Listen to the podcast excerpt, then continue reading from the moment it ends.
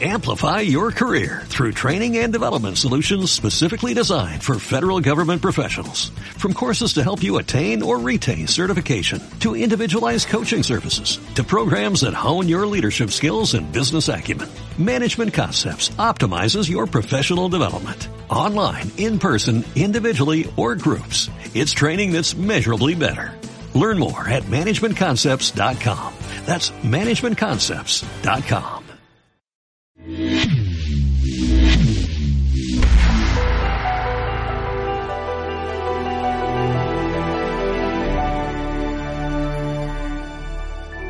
Saludos y bienvenidos al episodio número 170 de Hablando 24 Frame, este que les habla Gabriel Nieves. El invitado que tengo hoy es un comediante, es un comediante, tiene una historia brutal, buenísima. Eh, a mí me encanta a veces hablar con este tipo de, de comediantes porque la gente piensa que lo que vamos a estar riéndonos y realmente lo que estamos hablando es del proceso de cómo llegan a hacer un show, de cómo eh, piensan de manera diferente, de, de a veces hasta dónde estiro para adelante en cuanto a la comedia, comedia sin tener miedo a, a la represalia. Y este comediante es uno, un ejemplo de eso, de que se tira, esta es mi manera de pensar, hay gente que me va a seguir, hay gente que no me va a seguir, pero yo me mantengo en lo que yo creo y es lo que yo eh, aplaudo de él. Y lo que me ha gustado, tiene videos en YouTube, se fue a virar un par de veces con videos que él hace en la calle, hace eh, comedia con nombres atractivos en la cual la gente dice, de diatre, este hombre se tiró a, a, a, a tirar un show con ese nombre, pero de verdad que la pasé súper bien. Fue una conversación bien interesante, espero que les guste y que la pasen igual que yo.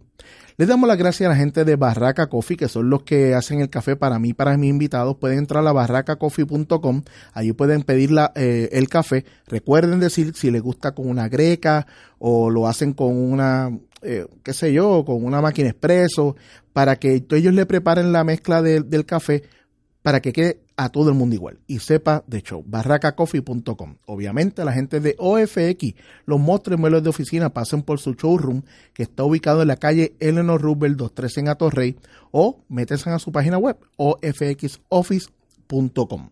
Ahí pueden ver los muebles que les gustan y pueden, ver, si le mandan unas medidas de, de su oficina, ellos le hacen un croquis de los muebles y le dicen, mira, esto cabe aquí, esto no cabe. Y así tienen más o menos lo que va, lo que lo que pueden comprar o no pueden comprar, dependiendo también por las medidas, porque a veces uno se enchula de un mueble y cuando llega a, a, su casa o a su oficina, dice, ah, diatre, esto no cabe aquí. Pues ahí van a la segura. ofxoffice.com, ¿ok? ofxoffice.com. Si te gusta la cultura popular, cine, eh, series de televisión, cómics, whatever, todo este tipo de, de, de entretenimiento, tienes que ver, que ver, perdón, tienes que ver o escuchar Hablando Pop. Es el nuevo proyecto que tengo con Slide. Ya llevamos varios capítulos al aire. Este, bueno, no, llevan veintipico de capítulos al aire y, y de verdad que la paso de show. Me encanta hacer ese show. El feedback de la gente es espectacular. Y nada, si les gusta, den la vuelta, chequenlo y apóyalo, apóyalo. Es otro proyecto más que estamos sacando semana tras semana. Y usted sabe lo difícil que es sacar contenido semana tras semana. Eh, estamos en Liberty. Nos pueden ver en el canal 285. Eh, Hablando 24 Friends sale todos los miércoles a las 8 de la noche. Hablando Pop sale todos los jueves a las 10 de la noche y se repiten ambos programas después de las 5 de la tarde, ¿ok? Los domingos. Eh, bueno, eso es todo. Me pueden ver en YouTube, me pueden escuchar por podcast, seguirnos por redes sociales. Estamos en todos lados, pero no sigo hablando porque vamos a darle.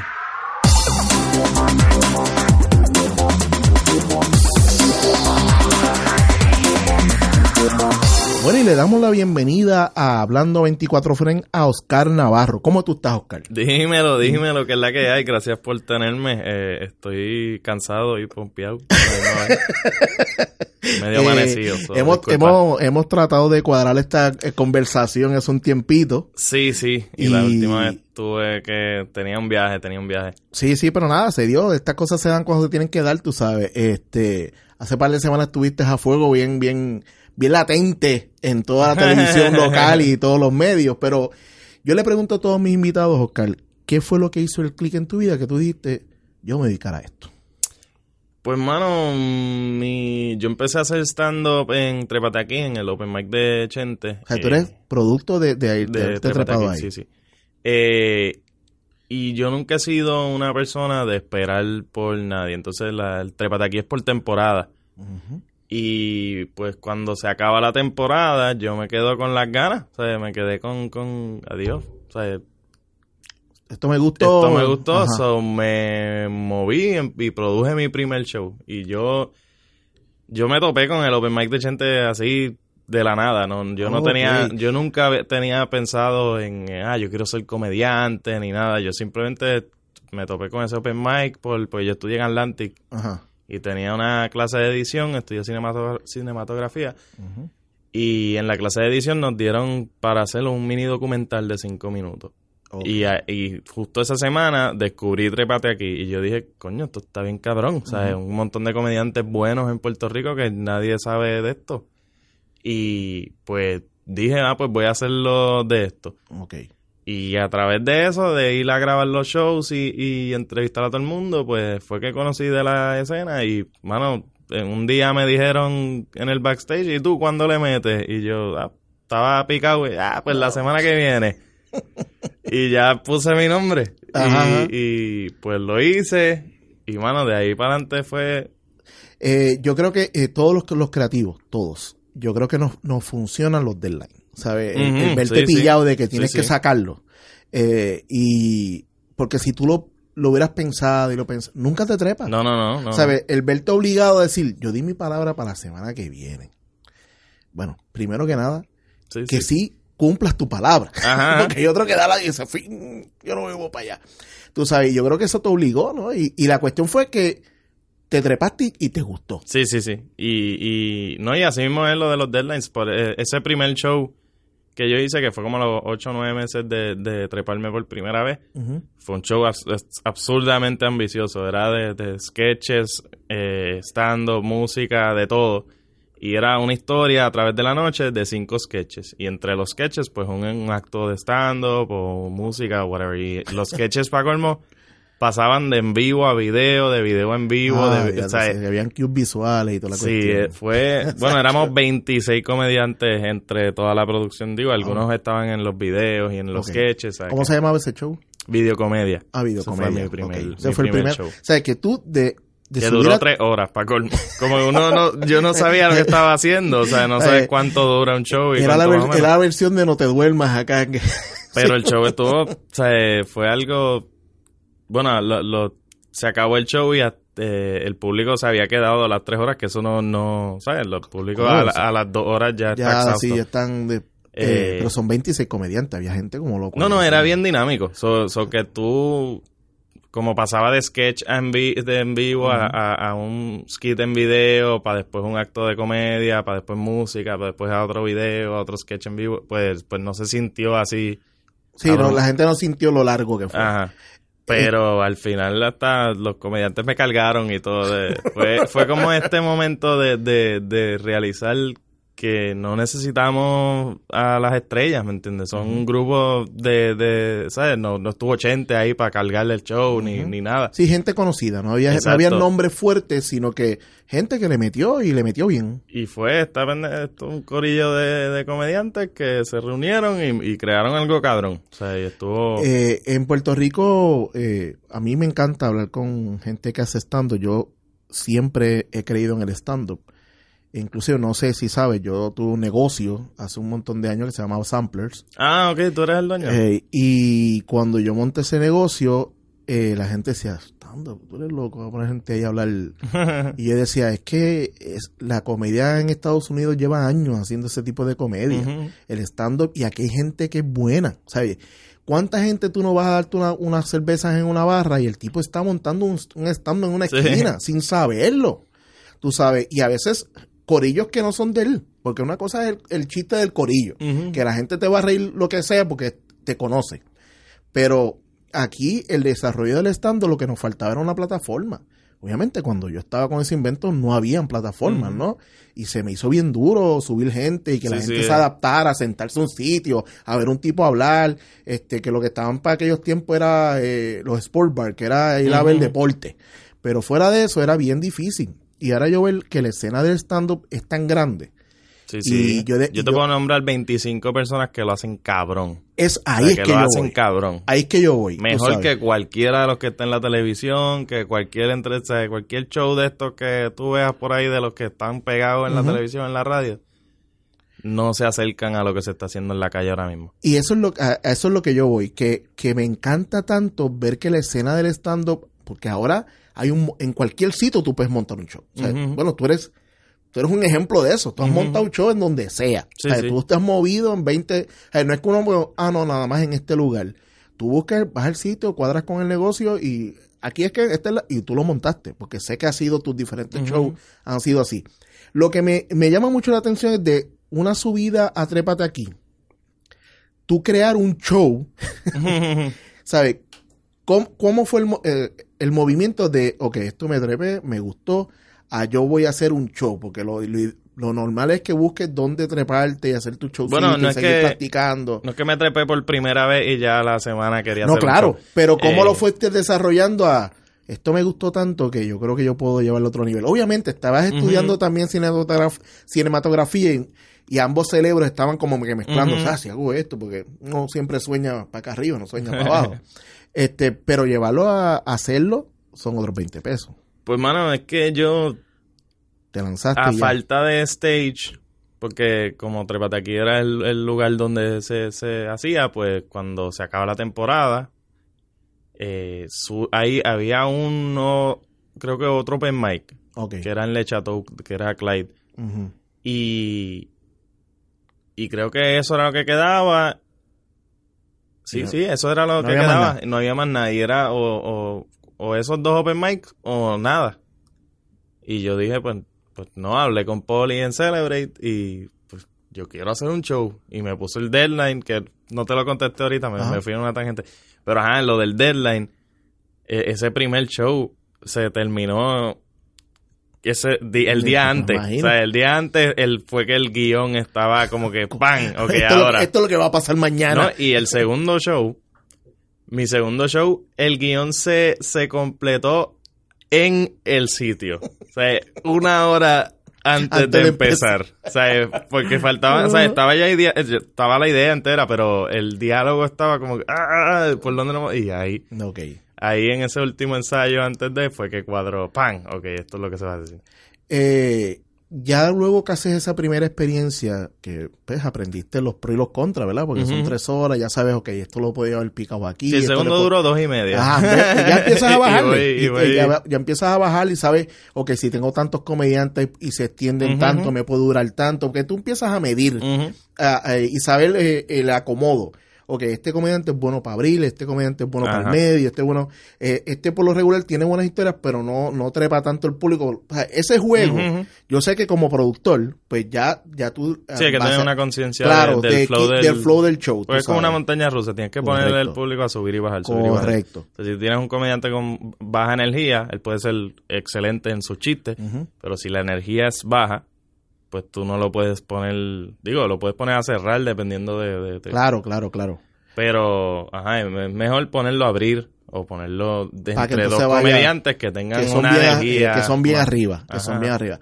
Porque no con, con que sea bajo no significa que no va a tener una buena rutina. Sí, no, es no, que no. no. es un tipo agresivo, que su Ajá. comedia es más de el cuento y, y el estar en baja. Este, ¿cómo tú definiste esos veintipico de, de acto- de comediantes en ese primer show? ¿Ya tú los habías visto en, en show o fue Sí, una todo- cuestión todos de eran eh, productos de Trepata aquí, eh, el mismo Ismael, que sé que estuvo en Samplers muchas veces. Eh, él, él estuvo en los sketches, por ejemplo. eh, Titito estuvo en los sketches. eh, no me acuerdo quiénes hicieron stand-up, pero ajá, hubo dos o tres, hubo como tres stand-ups nada más. Ok. Eh, pero la- de los 26, la mayoría estaban en los sketches. ah, Porque ok, los sé que videos, estaban actuando. pues era una historia de Jesús volver a la tierra. Ok. Eh, de, creo que Dios estaba dándole cosas a- a- al oeste Ujú. Y no- y olvidándose de, de- De- de ok. África y, y- y el este. Y Jesús le reclama como, pero, ah, todo siempre... es pa-". Y entonces todo lo que, di- lo que dice Dios, como que, ah, vamos a darle esto a tal cosa, lo tiene que hacer Jesús. ok. So que Jesús está ahí ya encojonado, que tiene que hacerlo todo y, y le saca el cara como, cabrón, todo se lo damos a, a- a este lado, pero y las el- demás. Y el, y el Dios lo termina castigando, ay mira cabrón, vete, te voy a enviar al peor sitio de- del mundo, a Puerto Rico. A Puerto Rico. y ahí Está empieza la- la, odisea de, de Jesús, llega a la perla, conoce un poco más, ahí en la perla pues está María, está José, o sea, está eh, este juego. Y pues mano, es- ¿Sabes? Que desde el principio nunca, nunca tuviste miedo de, de meterte en no, ese no, no, fuego. No, no, no, es que De, de- del, del, pues, del changuismo en cuestión de que aquí en este país hay dos cosas que a la gente no le gusta hablar, que es política y religión. Y tú te has metido en las dos, pero di- o sea, tú has tirado ahí de pecho. es que no lo Realmente yo creo que fueron como que se te fueron acercando, eh, te pasaron, ¿verdad? Yo no, es que yo no puedo ser, yo no puedo obviar eso, ¿me entiendes? No puedo, no puedo hacer fake y, y, y hablar siempre de relaciones y ah, que la mujer te la pega, ajá, Claro. que, o sea, estas cuestiones, para mí eso es fake, o sea, puto, yo tengo rutinas de relaciones, pero no, no, no me baso en, en, o sea, no puedo obviar el resto de la sociedad porque eso es lo que más, Lo que más gusta lo que más y público llega, ¿sabes? Lo que la gente acepta. Eh, y nada, y yo hago esto porque me gusta y, y me re- yo soy una persona que si no me está retando, me voy a aburrir y voy a pichar. eh, Me pasó con la escuela, con la universidad, con todo. Que, que ajá, lo único que me reta es encontrar cómo hacer reír a un público, aún teniendo, diciendo lo peor Claro. o lo que menos quieran escuchar. O sea, ese es mi, lo que yo, con lo que yo me divierto es eso. Cuando ese show termina, ¿qué es lo próximo? O sea, porque ya probaste el, el aquí. Pruebas a hacer un show. O sea, ya despertaste dos llaves ahí, ¿sabes? Que es como que mm, esta cuestión me sigue gustando Sí, sí. cada vez más. Porque yo sé que es así.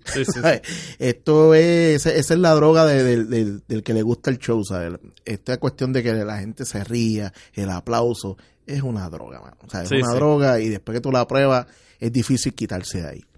Este, siempre pasará el que por qué me metí aquí cuando vas a salir a escena, eh, que yo estoy haciendo. Sí, sí, sí, a eh, cada to- rato yo, la- yo le pregunto eso tripeando a- a- al que tenga al lado. ¿Por qué nosotros hacemos esto? Sí. O sea, estar aquí. Pero es que después que te trepas, sabes el por qué. Sí, sí, no, no. O sea, a la que te trepas automáticamente se te olvida todo lo que, todos los pesares, todo lo que pensaste que no. O sea, tú te trepas y cambia. Es que no hay sí. nada más divertido que hacer reír a un público. Sí, O sea, no hay totalmente. nada más divertido. Yo creo que sí. Eh, ¿Qué pasa luego de eso? ¿Sabes? Vamos a, a- llévame por tiempo y espacio. Pues, pues yo hago el show eh, un marzo 26, si no me equivoco, es el primer show. Marzo, marzo o abril. Creo que abril me arrestan. ¿Por qué te Eh, arrestan? Ok, porque Pues tú yo, lo has mencionado 20 veces. yo vendí drogas cuando tenía 18 años. Y pues, pues ajá, eh, me, ahí me cogieron eh, a mis 18, pero fue estatal. Ok. Fueron los estatales. Y el tipo mintió. Él dijo que yo le vendí.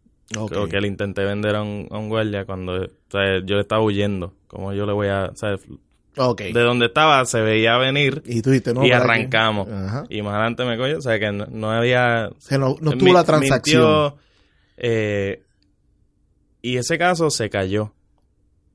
Porque el tipo dejó de ir, porque pues, estaba... había mentido. Ajá. Eh, y ese se cayó. Yo no, yo pensaba que ya aquí se acabó todo, pero eso, ese se cayó fue que ya yo estaba en un indictment. Un indictment es una investigación federal que, que coge a todo el mundo que haya trabajado en eso en los últimos 20 años, en esa, en esa investigación. Y pues yo era el 114 de, esa, de ese indictment. Eh, y pues ese, que se haya caído el caso estatal, fue que los, los federales le dijeron, deja que eso se caiga, Porque esto es más grande. que yo lo voy a coger más adelante. Ok.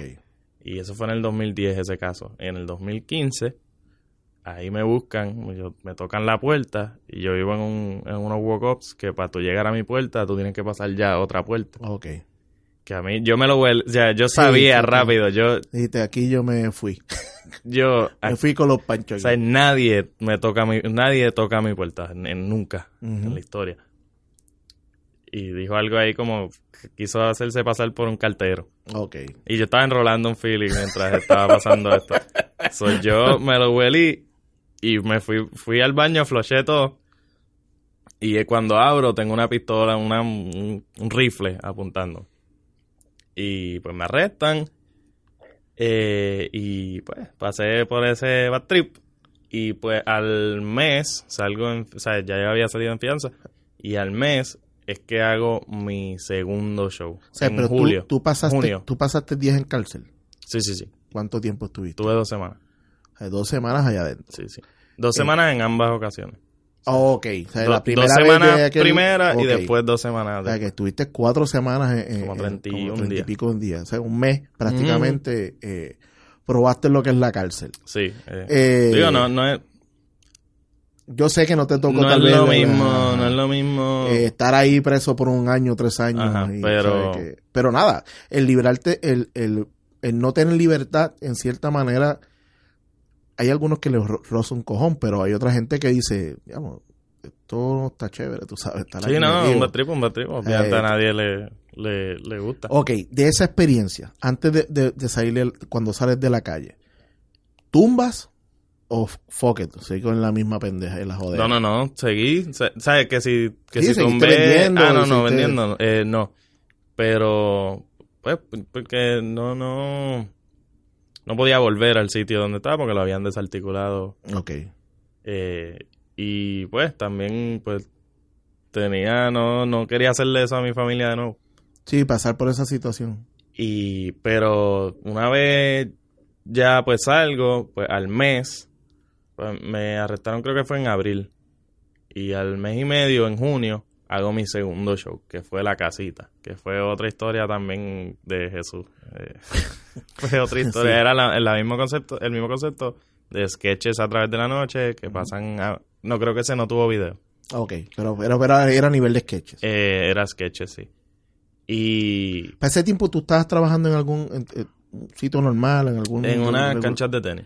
Estabas trabajando ya. Sí, Y entonces est- estabas haciendo los shows. O sea, obviamente Por habías dejado lado. de tirar, habías dejado el- eh, te habías retirado un poco de ese mundo o full del mundo, no sé cómo. Sí, yo dejé de tirarla en el 2010. O sea, pero pasó lo que pasa es y que los federales esperaron cinco años para ir a buscarme. Y o sea, ahí que cuando te el- buscaron tú no estabas... estabas eso fue lo que me ayudó, actually. Porque Ah, como ya estaba, yo estaba estudiando en universidad, tenía un buen promedio, Ok.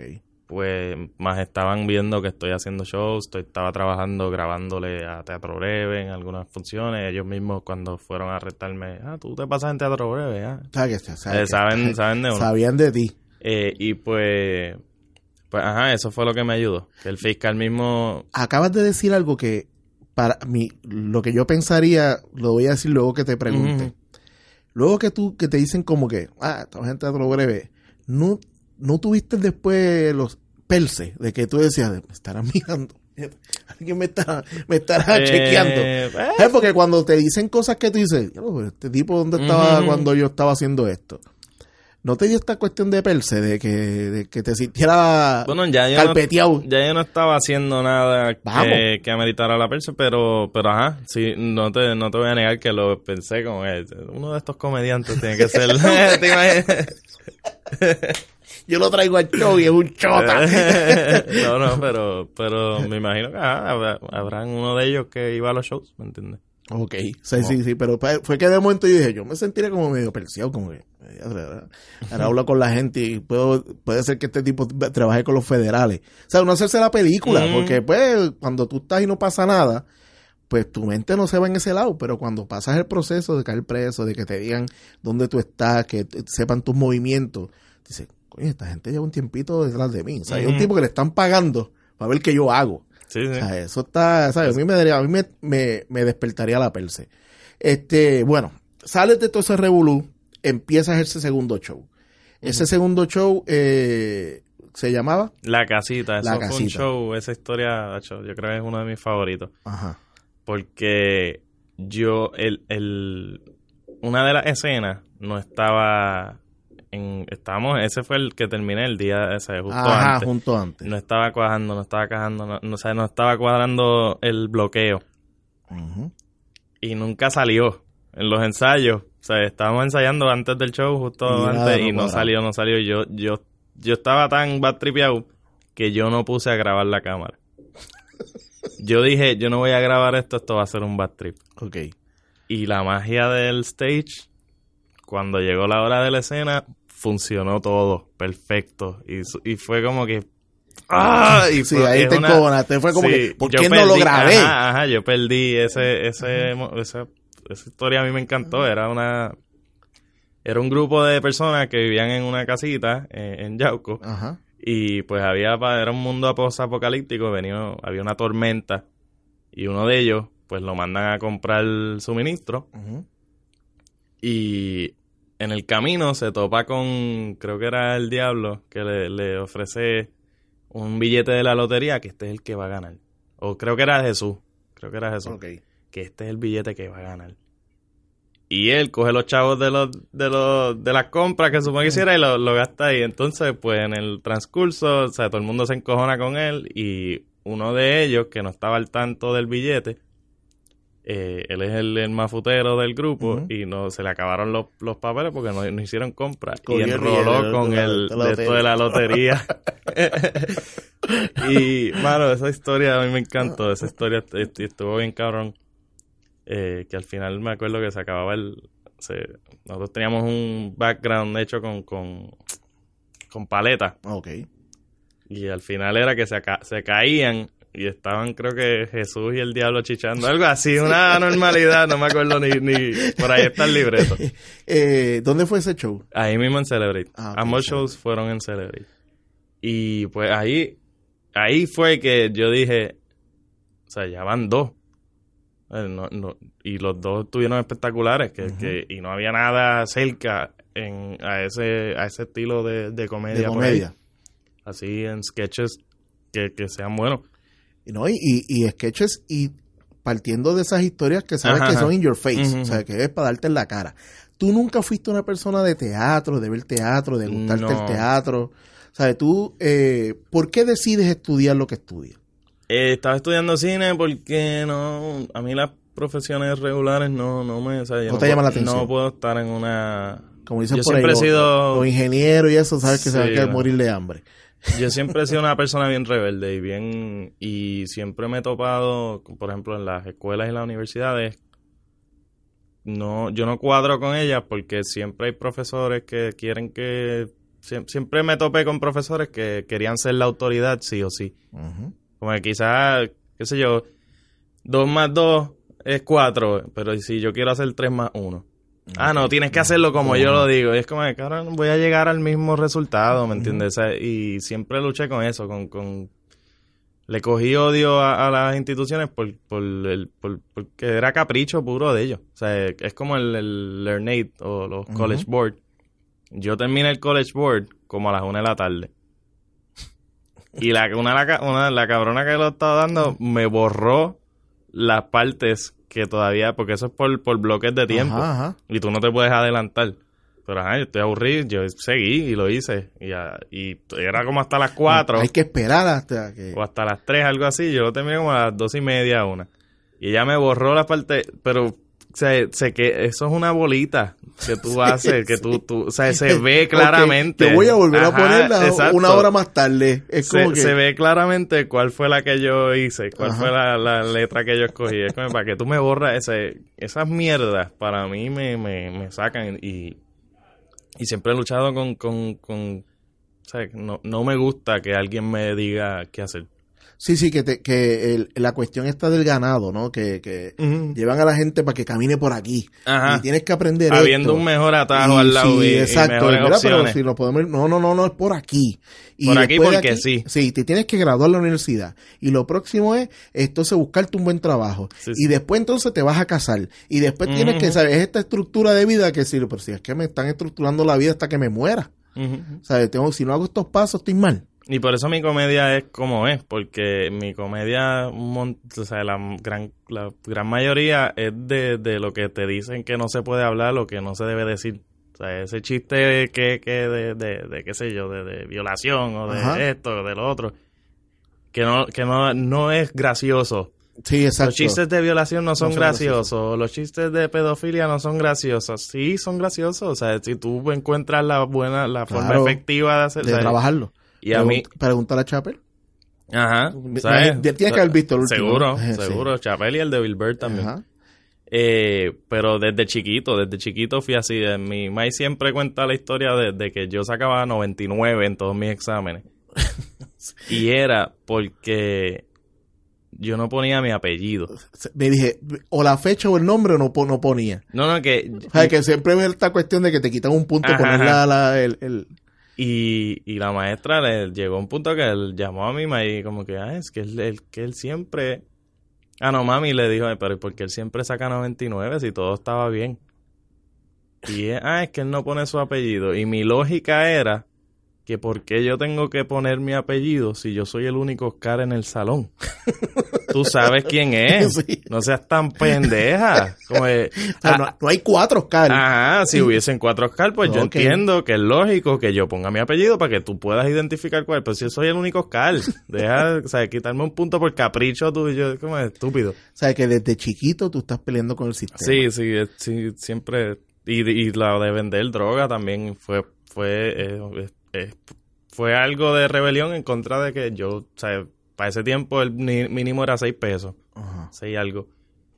Y sin carro, tener que coger el tren y guagua para llegar al trabajo. O sea, cuando vienes a ver, te estás gastando casi la mitad en- Del en- sueldo. en- del sueldo en, llegar al trabajo y, y me, me rejodía eso. Digo, y sonará huele bicho para el que, para el que lo vive. O sea, no, no, yo si lo tengo que hacer, lo hago y lo he hecho. Y yo soy una persona que, que en María, por ejemplo, yo me fui a vender luz en la... En, a vender, a luz, a vender luz, agua. sí, coño. a vender agua en las En luces, las luces. yo vendí empanadillas en las filas de las gasolineras, o sea, yo vendí yellow shots en la placita, de- o sea, yo soy alguien que yo voy a yo voy a buscar mi A chavo, pero si lo hago yo.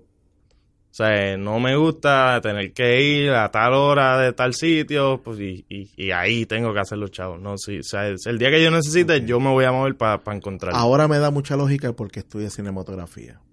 Este, yo no lo terminé. sí, pero está bien, pero, Pero- eh, ¿por qué escogiste eso? Pero ajá, Porque tú sabías que era una profesión que puedes hacerla para ti. sí, ¿sabes? eventualmente. Que no tienes que, aquí no hay, obviamente, aquí no hay casas productoras gigantescas. Sí, no hay aquí es como que yo, pues yo compro una cámara, compro una computadora y sé que puedo guisar por ahí haciendo lo que me gusta. Tal vez nunca seré el Spielberg de la vida, pero puedo trabajarlo.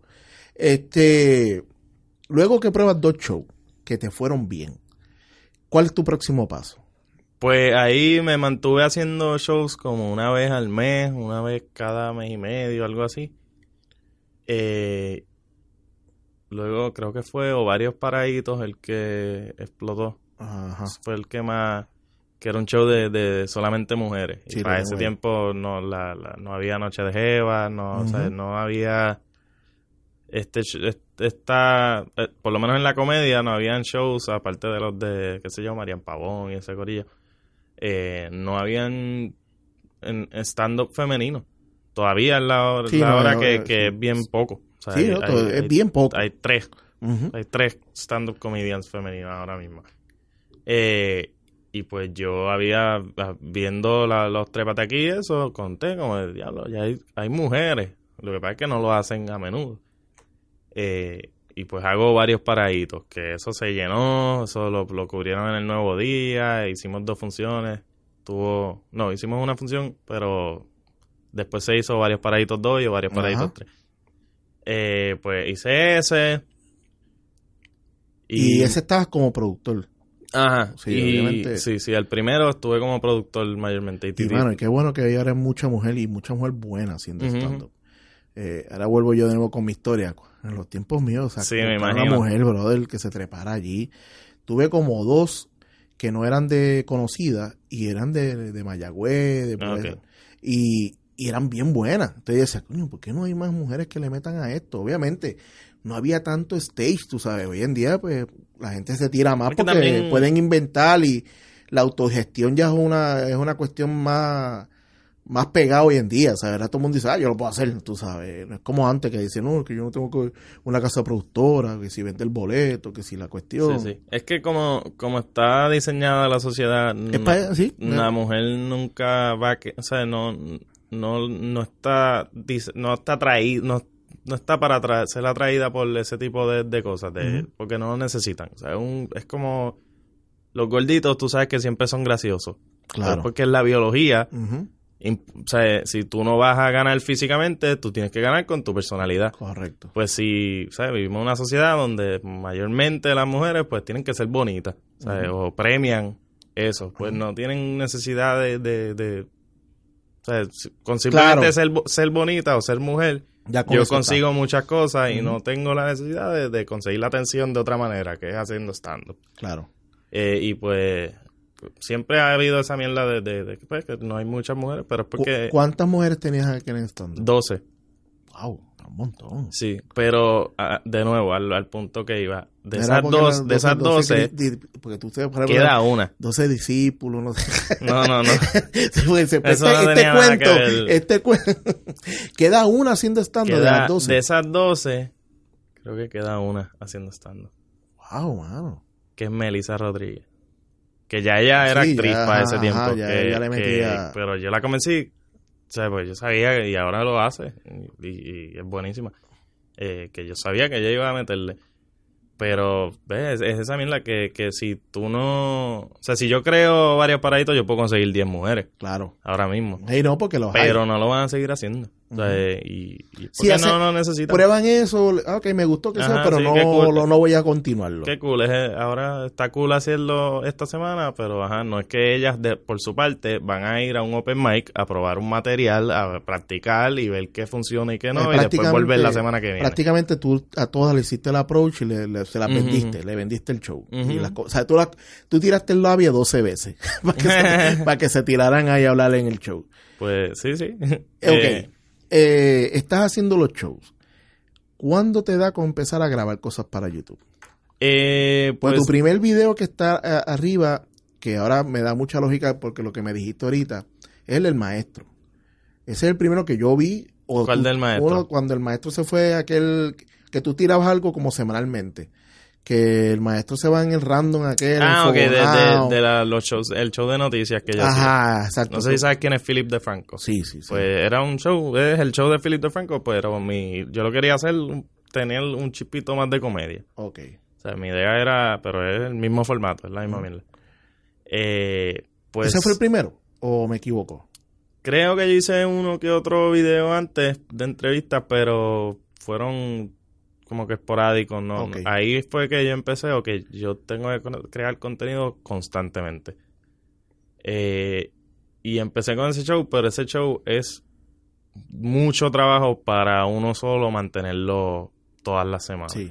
Sí, porque la Porque- gente piensa que prender la cámara, o sea, no, para cada tema tienes que informarte, buscar, Exacto, ¿sabes? no, y yo hacía, yo hice research, por ejemplo, hubo una noticia, la de Lúgaro, cuando hizo lo de los murales, el revolú de los, de, de que tenía unos murales de un artista vi. en un video, que eso es, eso no hay precedentes para ese tipo de casos, y pues la, la ley es- no está definida sobre, bien sobre esas pendejas, pues yo tuve que buscar la información, yo me, me, yo me contacté dos abogados para corroborar, mira, esto que se está, esto que dice esta ley, es lo que yo estoy entendiendo, esto, ¿sabes? Que desde el, desde buscar las noticias hasta hacer el research necesario para estar informado de esas noticias, para después crear el guion, el libreto, porque nada de lo que yo hago, o sea, yo no soy de one take, Ok. de, ah, yo me siento aquí y lo Y improviso lo todo. improviso, no. No, yo tengo que escribirlo todo, veo qué chiste le voy a hacer a la noticia, que, o sea, y, y todo. Y antes más, ahora pues me dejo llevar más por bullets. Pero, Sí, sí, pero en aquel momento escribías todo pero el libreto. hasta un suspiro está escrito. O Ok. sea, y en mi stand-up igual. Hasta un sus- suspiro, una estupidez o, o- o muletilla de esa, tú sabes. No, porque ¿sabes? esta gente así, el SAE está escrito. Ok. eh, pues el libreto, grabarlo, editarlo, tirar, o sea, es, es demasiado para hacer todas las semanas. Y lo hice las primeras tres semanas, pero era porque era, en, yo empecé en octubre, noviembre, justo para octubre, Sí. justo antes de las elecciones, Octubre de 2016. octubre del 2016, que justo antes de las elecciones, que había material de más porque eran las elecciones. Eh, pero, ¿sabes? Hay semanas que no pasa mucho.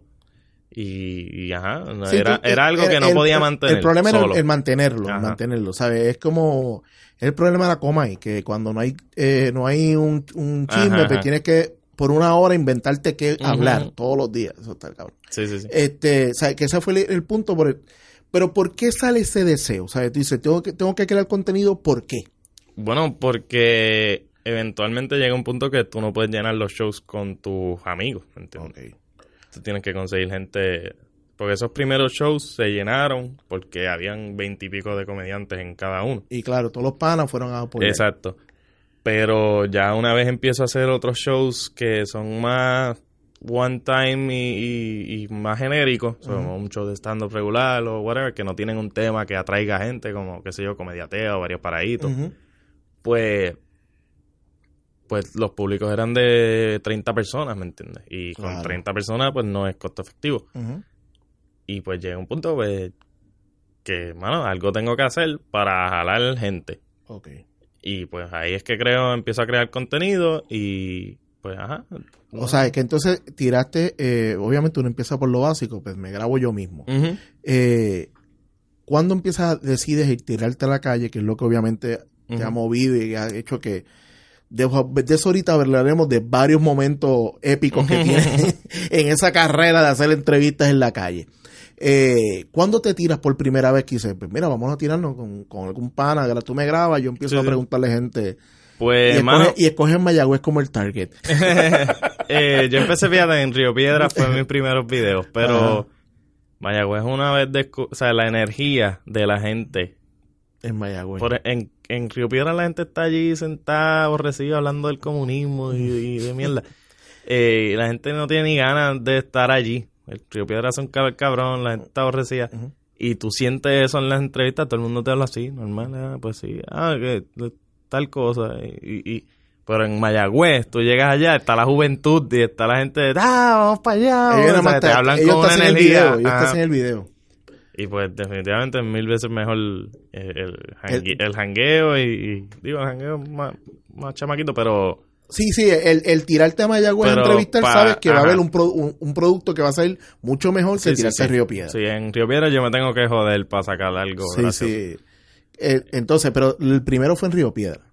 Ajá. O sea, pero Que me por- acuerdo, el primero fue el de Ajá. Ricky Ricky contra Pierluisi, Ajá. el que estaban para las primarias. Y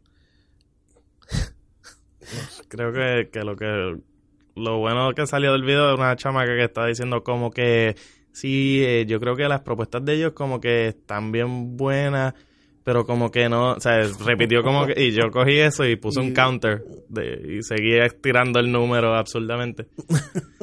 eh, pero, ajá, cre- crear, tuve que empezar a crear el contenido para los shows. Ok, pero, no- pero para ese, lo- a lo que quiero que me lleves es el tú de, eh, cómo tú decides, vamos a hacer esto, ¿sabes? Eh, Ah, bueno, pues porque es lo más, por ejemplo, Chente, eso fue lo que lo, lo llevó a, a- a la cantidad Ajá. de gente que tiene ahora. Y es porque era lo más efectivo.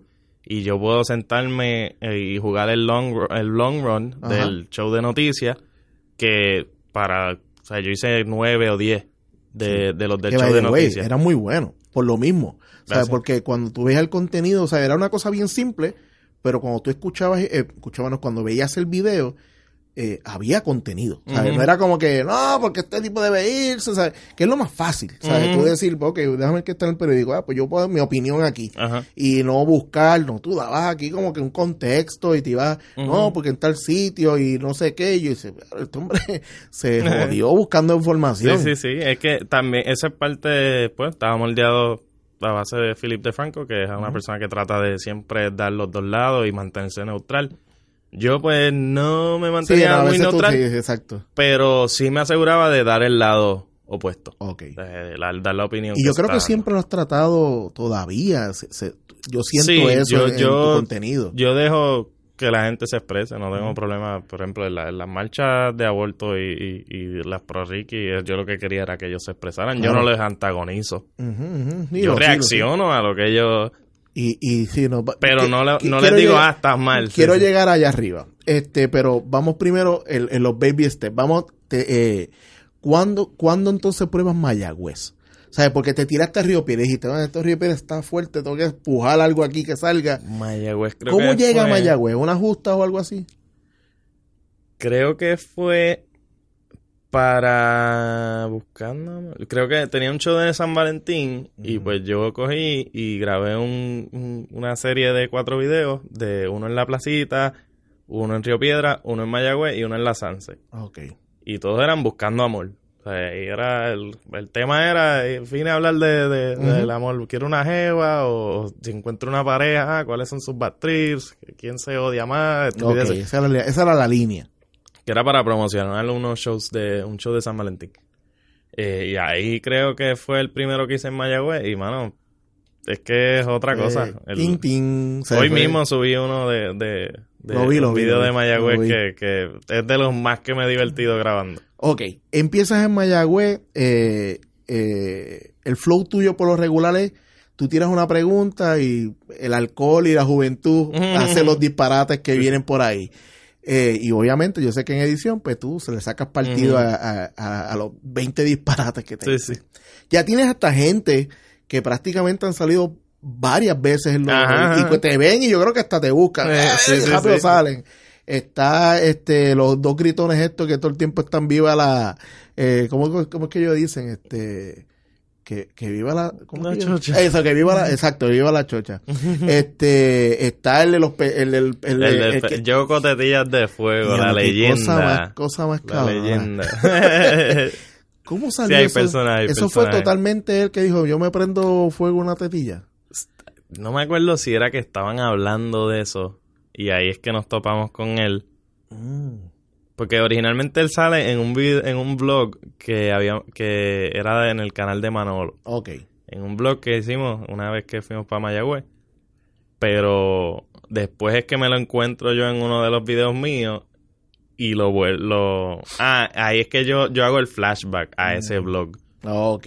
Como yo me lo encuentro, diablo, yo con tetillas de fuego. Y, y hago el flashback y enseño la parte. Y ahí es que, como que en ese Ah, video, pues coge más, más views. Pero el, él nos estamos caminando una calle y ellos estaban hablando de eso, algo de, del lighter. Y, ¿Y qué? ¿Que tú te prendes una tetilla de fuego? Ah, ah, no, ¿a que tú no te atreves? O sea, y lo Y hizo. lo hizo. Y sin cojones le tuvo.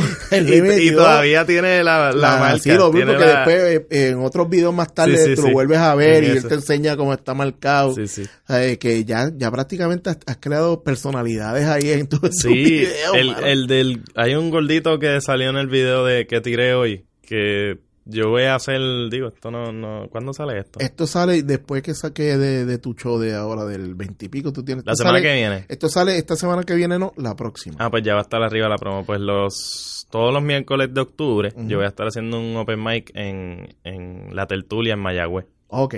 Y a él- al gordito yo quiero conseguirlo porque pienso que llevar- tiene potencial para llevar pa' que allá, intente para- hacer stand-up. Lo que quiero es que salga gente nueva Claro, claro, de allá. claro. Eh, si salen tres comediantes de allá, yo estoy súper satisfecho. Eh, O sea, que tú no tienes ningún problema con más gente. Al ¿Cómo? contrario, cada vez con ese, el, el ego trip de no, no, yo soy el comediante. no, no, no, no, no, no, eso no, no, no es. está en ti. No, porque si tú estás haciéndolo en Mayagüez y de momento encuentras un lugar nuevo. Y el lugar funciona y se vuelve el mejor lugar para hacer stand-up en el área oeste, pues o sea, el tú haber existido nos ayuda a todos nosotros. O sea, cuando nosotros tengamos un comediatea, pues vamos a llevarlo para tal sitio en Mayagüez. Y además de que tu comedia nunca es la misma que la mía. So, yo, soy- no- yo soy de los que o sea, pienso eso. Mi, El- mi el- punto de vista Ajá. no va a ser igual que el tuyo. Y mi take Y- on things no va a ser lo mismo. Es lo mismo, es lo mismo que cuando la gente me, me dice ahora, ah, que ahora todo el mundo está haciendo un podcast. Y digo, es que eh, es necesario que, que- que tengamos cantidad. No todos van a ser igual de buenos, no todos van a ser igual de consistentes, pero lo bueno de que tengan mucho es que se convierte en un medio. ¿Sabes? Entonces la gente dice, espérate, aquí está pasando algo. Esto es legítimo. Es correcto. O sea, y si hay un tipo random en Puerto, en todo Puerto Rico, pues la gente dice, eh, es un tipo que está... Pero cuando ve que hay un movimiento, dicen, ah, espérate, lo mismo pasa con la comedia. Ujú. ¿Sabes? Tener un roster de diferentes comediantes es mucho más favorable que tener ya, ¿quién llamó otra vez a Oscar? Me sigue, ¿sabes? Ujú. Esta cuestión, ah, a Chente, Sí, sí. eh, otra vez a Kiko, ¿sabes? Sino de que no, hay más gente. Obviamente, como en todos los géneros, hay unos que están más notables que otros, pero no significa que son menos buenos. Ujú. O sea, yo creo que la competencia, y hago entre comillas, eh, es saludable. Sí, sí, saludable sí, ¿no? para, ese, para ese movimiento, ese roster, ¿no? Este, eh, ok, tú tratas, tú le metiste al podcast. ¿Qué pasó con tu podcast? María pasó y el hecho de que yo también, a través de los años, con los shows, produciendo shows, pues yo he aprendido a no estar detrás de nadie. Como yo sí, yo le antes le hacía acercamiento a gente que está más arriba, como que me era, y, y le ofrecía una cantidad que, que entiendo era pues, razonable para alguien venir a hacer 5 o 10 minutos. Eh, y pichaban. Obviamente, ah, yo no voy a hacer las ligas menores, ¿me entiendes? Ok. Eh, hay gente así. Eh, y pues a través de los años, pues aprendí a trabajar con mi generación, trabajar con los de mi generación, no, estar detrás de nadie. Y el podcast que yo estaba haciendo, que era charla magistral, Ujú. Que pues la idea era entrevistar gente, entrevistar profesionales para saber más sobre esas profesiones, sobre sus carreras y ma- mayormente las cosas que nadie te dice, o sea, que no te enseñan en la teoría, como que qué tú hacer cuando te encuentras con un jefe así en este, en este trabajo eh, y cosas así. Pues ese podcast depende de invitados. Y, Te entiendo. y sí, exacto. Te entiendo. Eh, Llevo tres años en este mambo. Y tú sabes, tú sabes que gente pichea, no te gente... llegan. eh, Ahora, ahora es más fácil decir que tienes un podcast. Antes había que explicar que dónde me vas a oír que, y a qué dónde llega esto. Eh, no, y, es un proceso de producción del canal. y si la gente, si se dijera que todo el mundo pues te pichara diciéndotelo, pero hay gente que, que simplemente te dice, ah, pues sí, estamos para el podcast tal día, y llega el día y lo llama y no contesta, y no contesta, y no contesta. Mira, y- gente, yo, eh, esto es un servicio Que yo público. sé que tú has pasado eso, Esto me es imagino, un par de veces. Uno prefiere el no de frente al no pichado. ¿Sabes? Es lo peor del mundo porque deja de deja mucho que decir de ti. O sea, sí, si tú das la palabra, yo prefiero que tú me digas, mira, Gabriel, eh, lo pensé bien y no lo voy a hacer. Yo te voy a respetar esa Ajá, ajá. decisión. Yo no te voy a decir, ah, pero tú me... Yo no te lo voy a pelear. Pero que tú esperes a alguien y tú dices, "Oh, se supone que estuviera allí, Sí, aquí. Si dijimos que iba a empezar a las 11, son las 10 y 45 y no ha sabido de la persona. ¿Qué, ¿Qué tipo de persona tú eres? Ajá. ¿sabes? Para hacer eso, no importa el compromiso, ¿sabes? No importa el- el nivel que tú estés. Mira, habla de frente, No, pero mí me- picharte así. A mí me, no me, me encojona eso de como que si el podcast tiene pocos views no voy a ir, ¿me entiendes? Esa mierda de... Yo he hecho podcast con Tito, el de el del barrio tal, que tiene un, un teléfono y con eso es que graba, ¿sabes? Y, y no se lo niego porque yo estuve ahí, Claro. yo estuve en ese, en ese lado de- de- del micrófono. Y que tú nunca sabes, ¿sabes? Esto es una cuestión de ruedas, ¿sabes? Tú menosprecialo ahora, pero tú no sabes lo que va a pasar aquí a tres años. Sea, que de momento el tipo la pegue en la China, la gente le encante tanto y después tú digas, ah, ahora quisiera estar en el show de él, pero qué cara voy a decir cuando lo, cuando estaba empezando lo mandé para el carajo, tú Sí, sabes. Eh, Es una cuestión de, de hasta qué nivel tú quieres que la gente entienda qué tipo de persona tú eres. Eh, entonces, por podcast te quitaste más por la cuestión de, de, de, de, de la Fue producción. de estar detrás de gente, es un compromiso también semanal, que, que de por sí a veces uno no, no tiene tiempo para editar el video de comedia, que debe ser más prioridad porque pues es el que más, más views y, y, y tráfico genera. Pues a veces tener el podcast también que editar, como que el día que pudiese sentarme a editar el video de comedia, Le tengo que pues meter se a lo otro. tengo que meter al podcast porque ya es un compromiso. Y siempre me ha gustado, pero preferiría si tuviera quien me editara el podcast. Y todavía pues no tengo... Que sí, ajá. Eso nos gustaría a todos. A todos, sí, sí, sí. ¿Sabes? Porque, digo, a mí yo trabajo editando y entonces también mis cosas grabarlas y Sí, sí, editarlas. horrible, me imagino. Eh, sí, si yo cojo los domingos, mi día para este mambo es los domingos a las 6 de la tarde, yo digo, eh, pues vamos. Eh, y me siento y tan, tan, tan, tan, y me pongo a editar y saco el, el tiempo para mí. Pero, También es que pero en cierta manera podría estar haciendo Vamos, nada, porque yo entonces uno está trabajando toda la semana para el, tiempo de, para lo que tú estás diciendo, o sea, el sentarnos aquí es un compromiso de dos personas, de sacar una hora y después que tú te vas. Porque esta es la parte nítida. Es Esta es la parte cool. Venir a hablar, yo voy para cualquier podcast a cualquier hora, en cualquier momento, yo saco las dos horas feliz. Lo otro es lo que es. Es después sentarte. Y yo, pues, yo también creaba un videíto eh, que lo subía a Facebook de... de mira, eh, mejor, como, como no. No, no, no. Era como un compendio. Eh, era yo sentado ah, hablando. ya, ya, ya me acuerdo. Ya explicando, me acuerdo, mira, hablamos de tal cosa. Ya me acuerdo, ya me acuerdo. El, invitado es tal y tal. Y era un videito de tres minutos, pero ese videito de tres minutos tienes que sentarte a grabarlo, editarlo. Yo también escribía, ok, quiero resaltar esto del episodio. Y, no. Y cuando viene a ver, estás el día entero para soltar un podcast. Que que aunque sí me gustaba y me encanta y todavía quisiera hacer ese concepto de nuevo, pues tengo que darle prioridad a lo que me deja más, a lo que me genera más, ¿me entiendes? Que eran los otros videos. Y... Sí, no, yo te entiendo, yo te entiendo. Sí, yo, o sea, yo te entiendo. Eh, que inclusive el otro punto de esto es... De hecho, tengo seis episodios que nunca tiré. de verdad. Sí, sí, sí. ¿Sabes por qué te pregunté? Porque yo llego a ti por ahí. Okay. yo eh, la, quien, conozco a, Oscar por esos podcasts. Entonces después revisito todo lo viejo tuyo. Pero mi, Eso para mí es del contenido que más valor tiene de lo que yo, de lo que yo he creado para mí. Pues por ahí yo entré. Esas entrevistas son... Por ahí yo entré, entré eh, y, bueno, me gustaba. O sea, el concepto me gustaba. Eh, y ahí es que va con la cuestión de... Este, esta es la cuestión por la cual yo continúo semana tras semana. Eh, cuando tú lo ves, que lo que te acaba de pasar ahora. ¿Sabes? Tú lo menos que te esperaba era que yo entré a través de los podcasts. te este vi un video de, de, de Ricky Renuncia y de ahí que... No, mano, ¿sabes? Yo estoy viendo tu contenido hace un montón de tiempo y...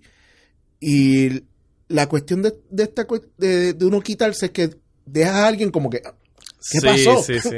¿Sabes qué pasó? Otra recomendación a todo el que hace contenido.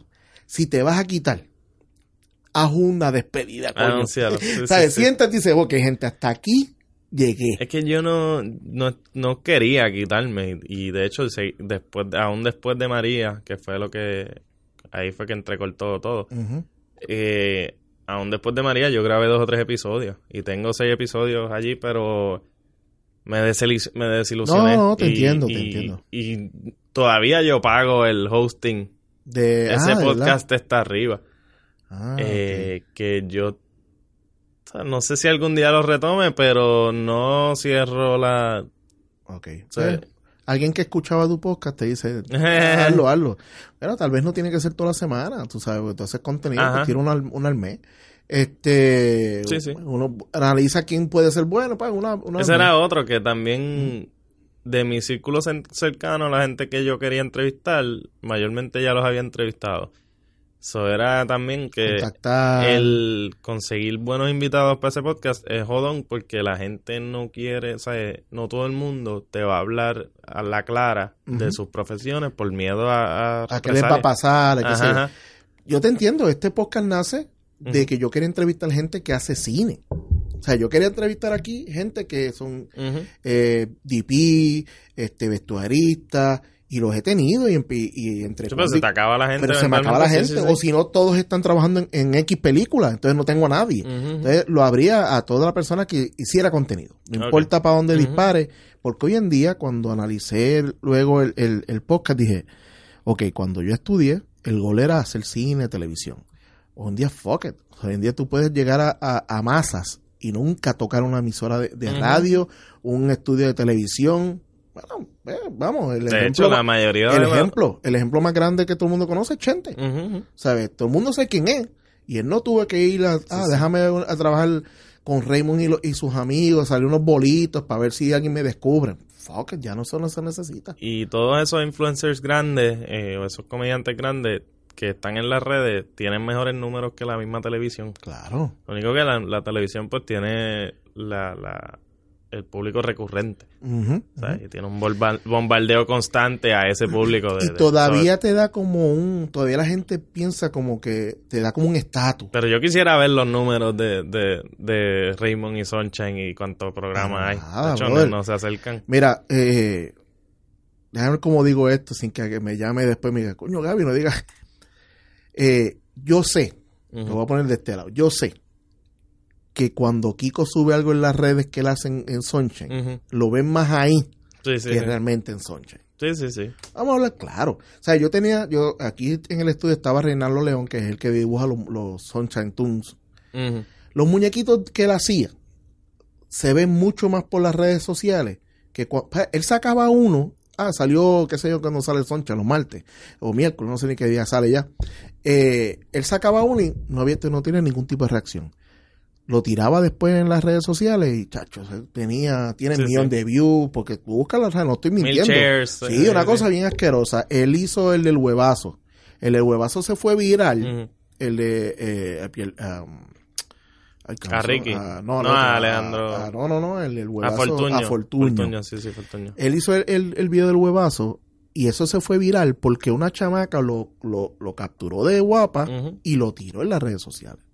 Ahí fue que él dijo, "Mm, espérate, este, aquí me puedo matar haciendo muñequito y nadie lo va a saber, o sea, tiro los tiros y pues él le va con, tiene un personaje que se llama Guabaman, que es como una imitación de, de Spider-Man y tiene millones de views, millones y sí. millones de views y le, le llegan sus chequecitos y toda la cuestión. O sea, es que eh, ya el, el nivel de, de- de la cuestión de las redes sociales cambió el juego. O sea, ya tú no tienes que esperar por nadie. O sea, lo que tú estabas haciendo con tu show, ya lo puedes hacer para todo tu contenido. Vamos, así está, ¿sabes? Eh, los medios no tuvieron que cubrirte a ti cuando pasó el revuelo de, de, de- O sea, tú fuiste con una cámara entrevistando con el celular, porque en ese sitio estabas En usando... ese, el- el- porque es que yo me enteré de eso ese mismo momento, o sea, Y una, hora y media antes y no tenía la cámara encima. Digo, tenía la cámara encima de casualidad, pero no tenía micrófono. Y te fuiste con el celular. dije, pues no hay más nada, vamos con el celular. Vamos, pero a, a ese, ese es mi ejemplo. O sea, tú te tiras así y los medios que están pagando eh, camarones de cámaras de 20 mil pesos tuvieron que cubrir el momento porque tú eh, tuviste más reacción, obviamente fue el pelo, este, eh, que los mismos medios, ¿sabes? Tú fuiste a la noticia aquel día. ¿Sabes? Aquello la gente supo que existió más por el revolú contigo Sí, sí, sí, que porque realmente querían pasar allí, eh, bueno, que, que para que Ricky no renunciara, que fue, fue un éxito para todos ellos. este, vamos a llegar a todos esos momentos, ¿verdad? Porque eh, si nos vamos poco a poco, ten- teníamos como tres, tres horas de poco. Eh, háblame de cuando te tiras para la, la actividad del aborto. Pues, ay, la actividad del aborto. eh, mano, yo, yo salí de allí ni pensando que yo tenía un momento, ¿sabes? un video tan... No sé por qué, no, no, al momento no registré... Ah, wow, esto sí, en Esto verdad... estar- Esto, para lo viral que se fue, no, no, no registré. Yo pensé que tenía un video y ya. como Sí, siempre. otro más para subir para YouTube. Pero después editando es cuando yo veo, anda por el carajo, espérate, porque yo grabo hoy y edito de aquí una semana y media. Y ahí que ves que, que realmente dijeron, los atiendes un poco más, porque no está en la cuestión del, Exacto. del- Y estás pensando en otras cosas. Ajá. ¿sabes? Cuando estás entrevistando a la gente, estás pensando en lo que está pasando a tu alrededor. Eh, específicamente lo de lo, lo- el famoso los judíos que de Hitler y, y- Ok, para la, gente, para la gente que me escucha que no está en Puerto Rico, eh, Oscar se tira para en frente a- a- en San Juan, en el capítulo en frente al Capitolio, hay esta protesta. de eh, PR por la familia. correcto. Y tú te tiraste a hablar, a preguntar y a entrevistar Una gente. entidad religiosa que Eh, estaba en contra donde del había, aborto. donde lo increíble esto es que había el odio por todas las, por todas las esquinas. Ah, sí. sí. ¿Sabe? Eh, al, al, al muchacho homosexual, aquello era como que, o sea, el tipo se No, para no, allí. no era para que le tiraban piedras, pero, Pero- pero, iban Bueno, a, decirle que Vamos, cambiara. No le tiraban piedras porque En- no mane- piedras. Porque no estamos en esa época. Exacto. Pero, Eh, porque si iban a ver fake podían quedar presos, pero verbalmente Ujú. pe- las pedradas son heavy. sí, sí, no. Le, le- lo- Entonces, en ese video, para hacer el contexto completo, hay este caballero que se fue en esta conversación que me debería de- debe ser era bien larga, porque daba como que el tipo había hablado y hablado y hablado. No, duró más o menos. O sea, que todas la- la- las estupideces las dijo en corto Quizás un minuto o dos más. Pero. Y- Pero la parte sustancial de. Y pues, en un momento dado, que ahora me vas a explicar más o menos de eso, eh, el tipo tuvo una confusión o, o- o hace Back to the Future y hace unas mezclas ahí y mezcló todas las, todas las sí, épocas sí. habidas y por haber, las mezcló en un solo momento y los embarcó todos con Cristóbal Colón. Dijo de que la. No, que para el tiempo de Cristóbal Colón. Eh, ¿Sabes que estaba la guerra de Hitler? como que, ¿what? Que estaban los judíos. Lo que mucha gente no sabe es que Cristóbal trajo judíos en los barcos. Que estaban huyendo de la Y yo me quedé, pero amigo. Cuando yo revisé ese video hace, te estoy hablando hace como 40 minutos antes de que tú llegaras, porque yo dije, ok, yo me enfoque en el tipo. Déjame ver este video, pero me voy a enfocar en Oscar. eh, tu cara en ese momento vale un millón, bro. Fue como que, ¿qué este hombre acaba de decir? Y fue como que, tú eres una persona que hace las entrevistas y, y estás tan cool que porque tú no lo rematas, ni le dices, pero ay, tú, tú no, no, tú dejas, ok, de, estrellate solo. No, porque si, si yo lo interrumpo voy a dañar el Vas a momento. dañar el a momento. dañar el O momento. sea, tú ves como que estrellate solito aquí. Y entonces le metes como un poquito de, de ok, pan, porque tú, una de las cosas que me gusta cuando tú estás en la calle es que tú sueltas estas cosas que si la gente no las notó, dice, pero mira, lo que le acaba es de que tratan, decir. tratan, eh, eh, sí, sé lo que dice el del, en ese momento que fue lo que dije de, Este fue, ay, espérate, ¿qué fue? se me fue ahora. olvídate, olvídate. Ok, Eh, pero que trato, le, le corro la, le sigo la corriente. Ajá, ajá, ajá, sea, como que lo que tú estás diciendo, yo estoy muy de acuerdo No, con sí, sí, seguro, sí. pero lo digo de la manera más absurda posible. No, no, pero es que es genial, hermano. Entonces el El- tipo se fue en ese random y luego el tipo en ningún momento nota que lo que estás diciendo son 20 disparates. Él creo que, que después hace como Que yo ah, acabo de porque cuando yo, que lo que yo le digo es que, fu- que fue, ah, porque los judíos, eh, sí, porque los judíos eran Eso los fue, malos. Eso fue, eso fue lo Sí. que dijiste. Correcto. Porque él dice algo, qué sé yo, eh, y yo, ah, porque los judíos eran los malos, y él, no, eh, no, espérate. no, no, espérate, ya, ya nos fuimos del, y yo como que, ¿cómo que nos fuimos? Estamos en el mismo barco, literalmente. Todavía estamos con Cristóbal Colón, con Cristóbal judíos Colón, allá hablando de judíos. que, porque él está diciendo que, ah, lo que la gente no sabe es que él trajo judíos y pues que tú me estás queriendo decir que eso eran los malos o algo así, que él trajo el mala, no sé, y- pero es que, no sé, eh, eh, en tú- su mente nada más cabe. Def- no, y, y- en ese mismo video hay varios momentos que tú dices. Sí, ¿pero yo pienso es que hay esto? cosas peores. Sí, totalmente. Lo que pasa es que el tipo se confundió en Porque 20 una cosa es no saber de historia, otra cosa es te- estar en contra del aborto porque ma- mami me lo dijo. O sea, Sí, la iglesia me lo Eh, dijo. bueno, una de las cosas que a mí más me gusta de ese video, no, obviamente todo el mundo se enfocó en ese tipo, es la chamaca que tú le preguntas cada y ella no sabe contestarte ni una sol- solo argumento. Porque no sabe por qué está allí. O sea, yo estoy, eh, y tal cosa. Ella está allí porque su familia está allí o, su, o la trajeron, su iglesia está allí. y es como que ay, no- tú no tienes un criterio propio. No, no, no. no o sea, tú no te sientas a pensar y decir, ok, yo pienso esto y esto es lo mi, mi- ok, tú la vas a defender, defiéndelo. Pero es tu pensamiento. Yo, Pero dame alguna razón. Correcto. y, ¿Sabes y una razón defiendes? tuya. No, no- ah, porque en la Biblia dice esto. Pero ¿y tú qué crees? Olvídate de la Biblia. ¿Qué tú crees? ¿Tú crees que la Biblia está cool con eso? Diciendo eso, ¿no? O sea, o sí. ¿Sabes? Eh, porque la gente coge ese libro de la Biblia y le dan tantas diferentes interpretaciones que una cosa que tú haces en el stand de comedia atea es que tú le tú analizas un- uno- unos versículos de, Ujú. ¿sabes? unos cuentos de la Biblia. Pero entonces la gente dice, ah, pero tú eh, te pueden acusar, mira lo que estás diciendo, esa es la Biblia, qué sé yo. Pero cuando tú lees el cuento dices, pero realmente esto te está Sí. dando lógica.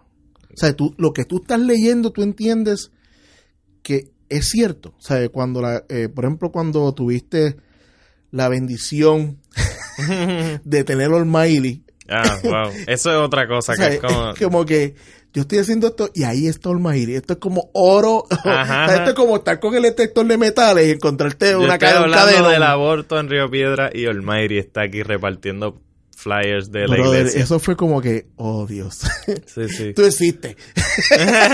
sí, eh, eh, ¿Sabes esos no hay momentos hago? Espérate. eh, ok, vamos a brincar allá.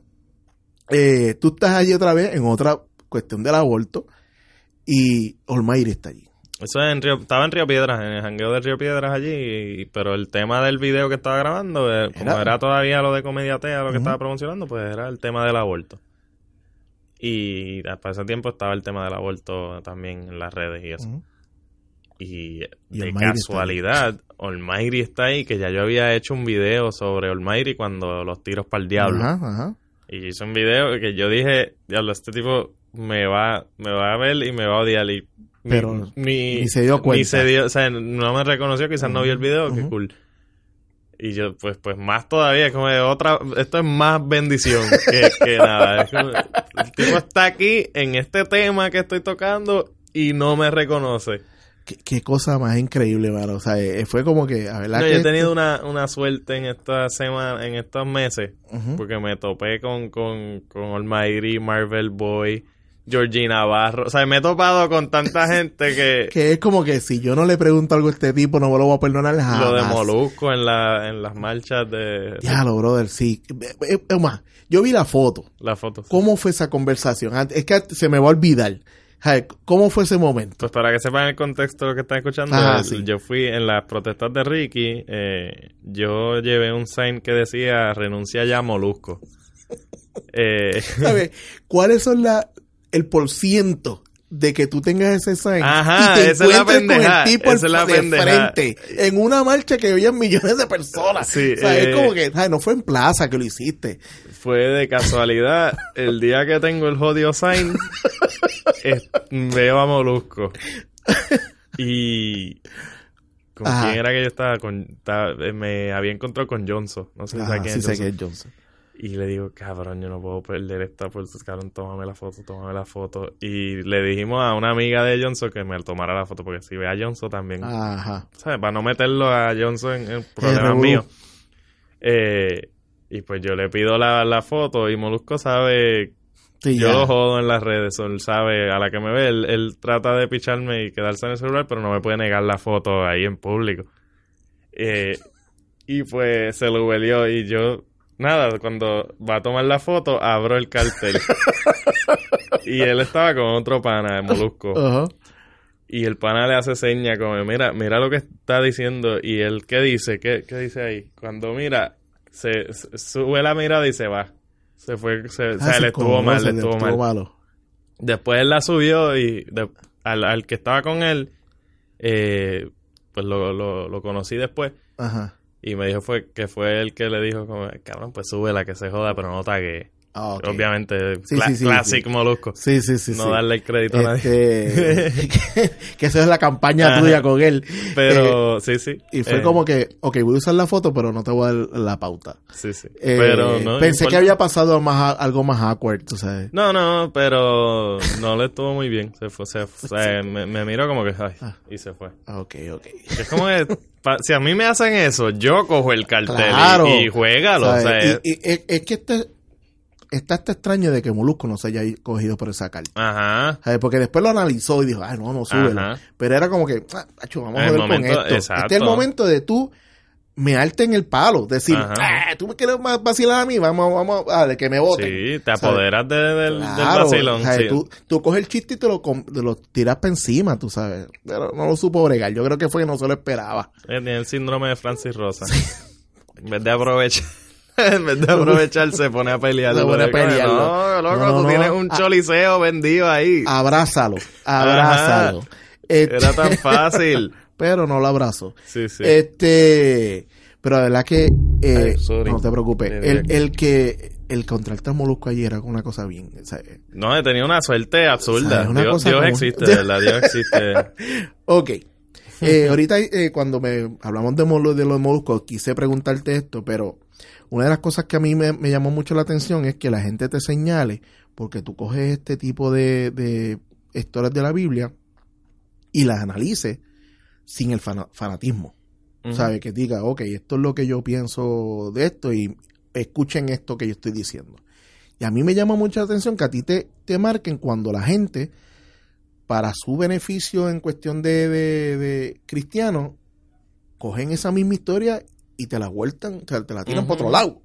¿Sabe?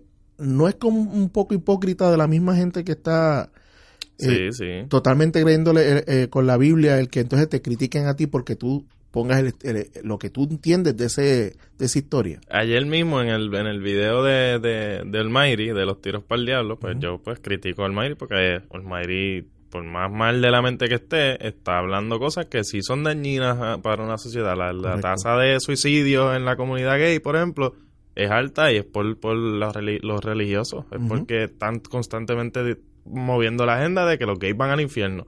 Y eso crea que familias rechacen a sus hijos porque los gays van al infierno. Si el hijo le sale gay, pues te rechazo. Y ese chamaquito pasa un bad trip de vida porque esta gente sigue diciendo, ah, Bad Bunny, no sé, no estés pintándote las uñas, ¿qué tú quieres? Que los demás vayan al infierno y te sigan. Y, es que, y pues yo hice ese video criticando eso y uno me, me comentó ayer mismo que, ah, que no vengas a decir, está bien que tú no creas, pero no estés tratando de decirle a los demás que no crean. Y es como, pero Olmairi está tratando de decirle a los demás que crean. ¿Cuál es la Correcto, diferencia?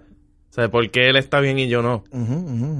Eh, Sí, yo creo que el fanatismo te lleva a decir lo que yo estoy pensando en lo que es, no importa, o sea, no puedo No, respetar si- opiniones. y si por lo menos, o sea, yo hay opiniones que no respeto y lo que yo pienso es lo que es.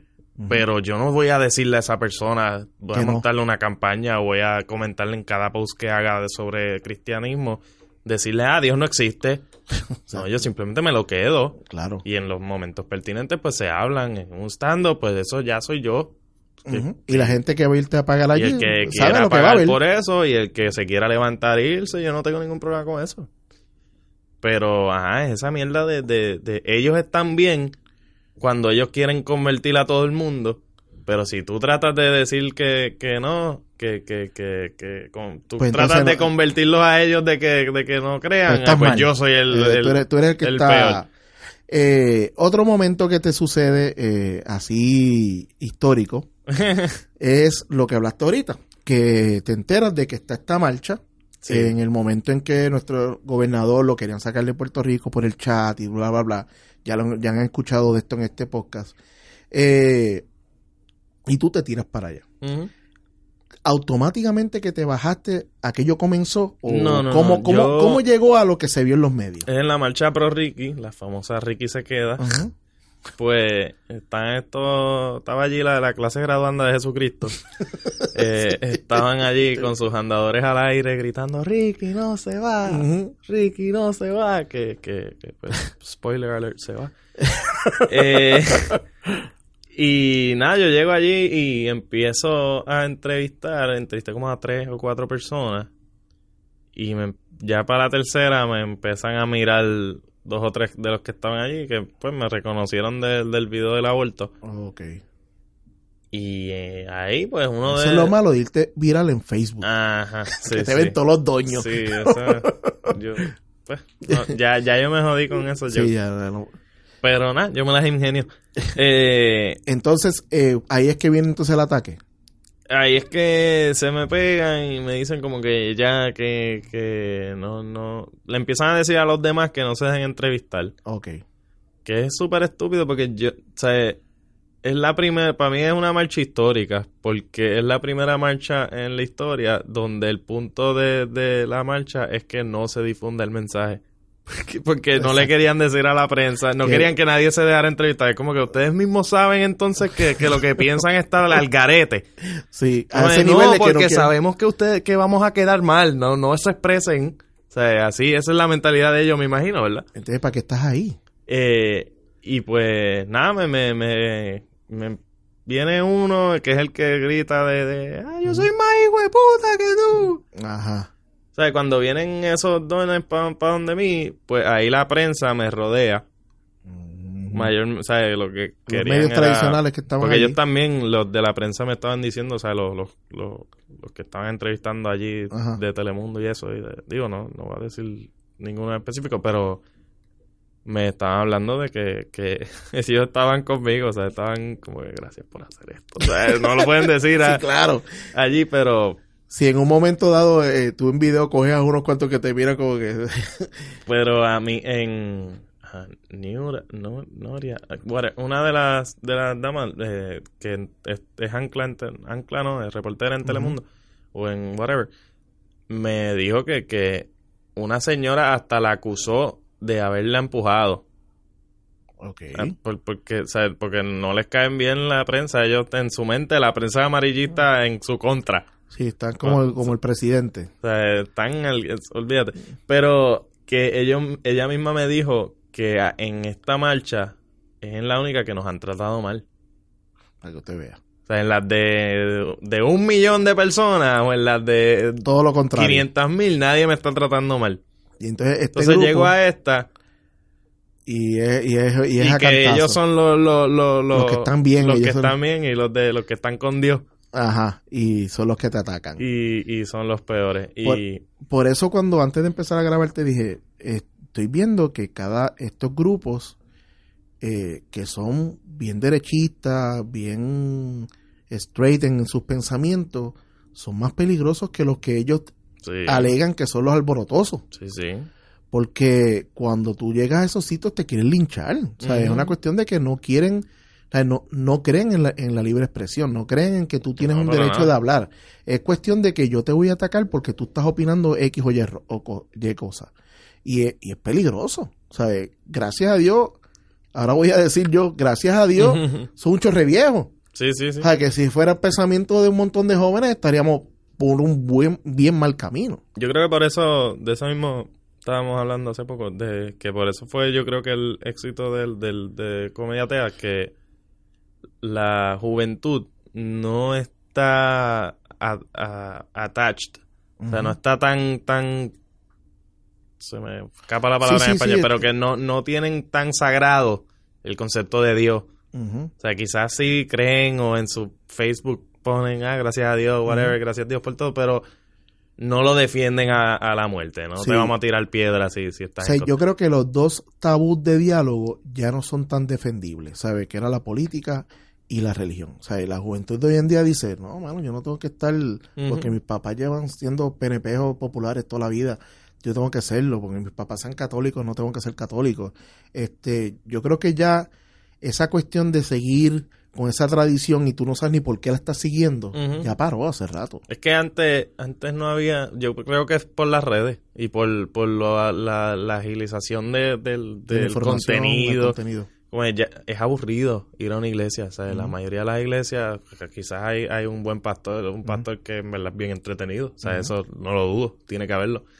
Pero la, la iglesia es aburrida, o sea, un mundo donde tú tienes Netflix, tú tienes Breaking Bad, Walking Dead, de- que sí, whatever, cuantas miles de opciones, tienes videos de Oscar, del tipo oficial, del otro, de aquel, tienes tanta información, o sea, tú no quieres estar en una, en una iglesia sentado dos horas. Y tanta info- información que te da por cuestionar lo que un pastor te También, dice. también. Sea, Que tú dices, espérate, pero este tipo me está diciendo esto, pero yo vi aquí, vi allá.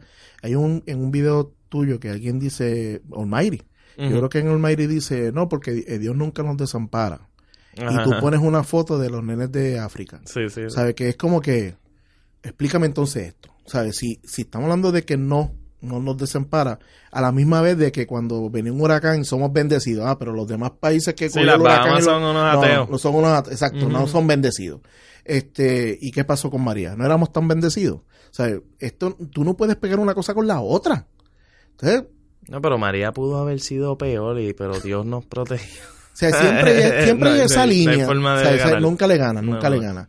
Este, Oscar, de verdad que podríamos seguir con esta Sí, sí, conversación. yo, yo la paso cabrón. este, pero pues, hay que terminarlo, ¿verdad? no, no, Porque seguro. podríamos seguir con todo este mambo. Eh, más o menos que es lo que esté, además de lo de los miércoles, vas a tener algo más. Este, yo no sé si ya para este tiempo ya tú tienes algún otro show. Ya sabes, estaremos en dos semanas. Eh, sales en dos semanas. En dos semanas. En do- ok, pues todos los miércoles de octubre eh, estoy en la tertulia en Mayagüez, todos los miércoles de octubre, eh, con un open mic de stand-up. O si tú que estás en el área oeste y te, te gustaría intentarlo, vas allí, te vamos a dar 5 o 6 minutos para que tú pruebes tu, tu primera Nice. rutina. eh, o tu segunda o tu tercera. Todo el que quiera intentar stand-up, pues ya saben, me pueden escribir para cuando vean la promo. Y todos los miércoles de octubre vamos a estar allí. Y por ahora. Ah, y el 30 de. lunes 30 de septiembre. Eh, estoy en Hacienda Isabelita con otro Open Mic, que eso es acá en Atorrey. Ok. Que eso vamos a hacer un Open Mic Night allí. Y pues también, sí. Para el que se quiera subir, pues allá bienvenido está. Eh, y por ahora, eso es lo que tengo anunciado. Y tus redes. Eh, y mi red es Oscar Navarro en YouTube y en Facebook y Oscar Navarro PR en Twitter y en Instagram. Oscar, de verdad, muchas gracias. A Eh, me de verdad que me gustó mucho esta conversación. Nos fuimos bastante deep en todo lo que pasó aquí y porque la gente a veces malinterpreta cuando yo traigo un comediante, piensa que lo que vamos a estar es chisteando toda la, hora y yo lo que quiero es esto. Sí, sí, sí. ¿Sabes? Sa- sa- sacar un poco de dónde sale el que tú, se, tú conviertas todas estas cosas en una comedia. De verdad que la pasé de show. Te agradezco que hayas tomado de tu tiempo. A ti, a Toma aquí un recuerdo de que pasaste por hablando Yeah. 24 frames. Y nada, hasta la próxima. Está bien, cualquier cosa nos sentamos y ya tú Yeah. sabes, el estudio es acá, bienvenido. a la orden. Cuando estés perdido y tienes que editar algo, te sientas aquí y lo puedes hacer. Coño. Bueno, hasta aquí otro episodio más de Hablando a 24 Frames y como siempre les digo, toda vida es una película. La diferencia es que no todos llegan al celuloide. Bye bye.